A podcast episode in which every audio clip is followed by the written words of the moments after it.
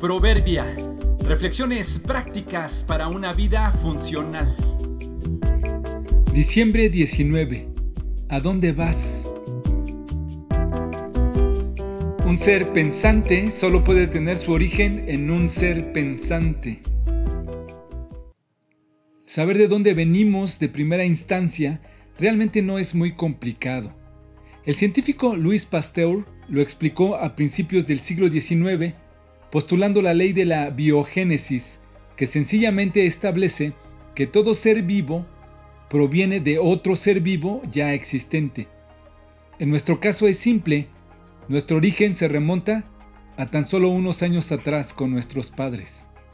Venimos de nuestros padres y ellos de sus padres y así sucesivamente. Entre más lejos llevemos esta línea, la situación se va complicando. Pero aquí, en lo corto, es fácil saber de dónde venimos.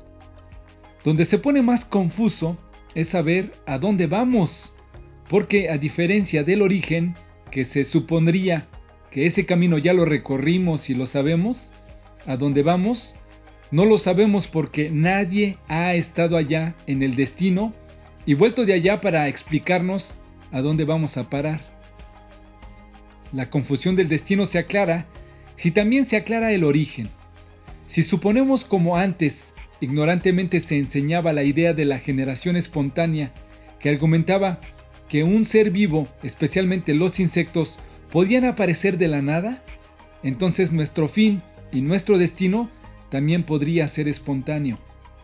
Si suponemos que somos producto de la casualidad y de una serie de inciertas circunstancias que se fueron dando hasta llegar a ser unas células que progresaron hasta ser los seres pensantes que somos, entonces tendremos un destino igual de incierto.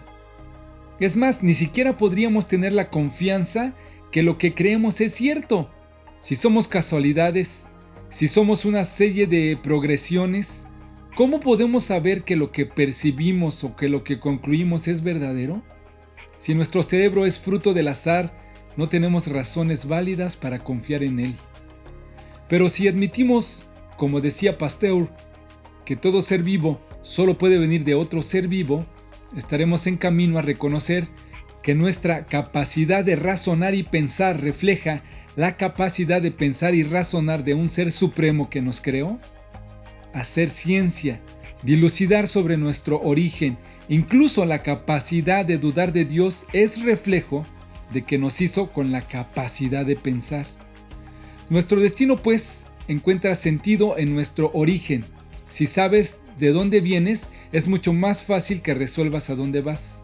Demasiada creación e inteligencia no puede terminar sencillamente en el polvo.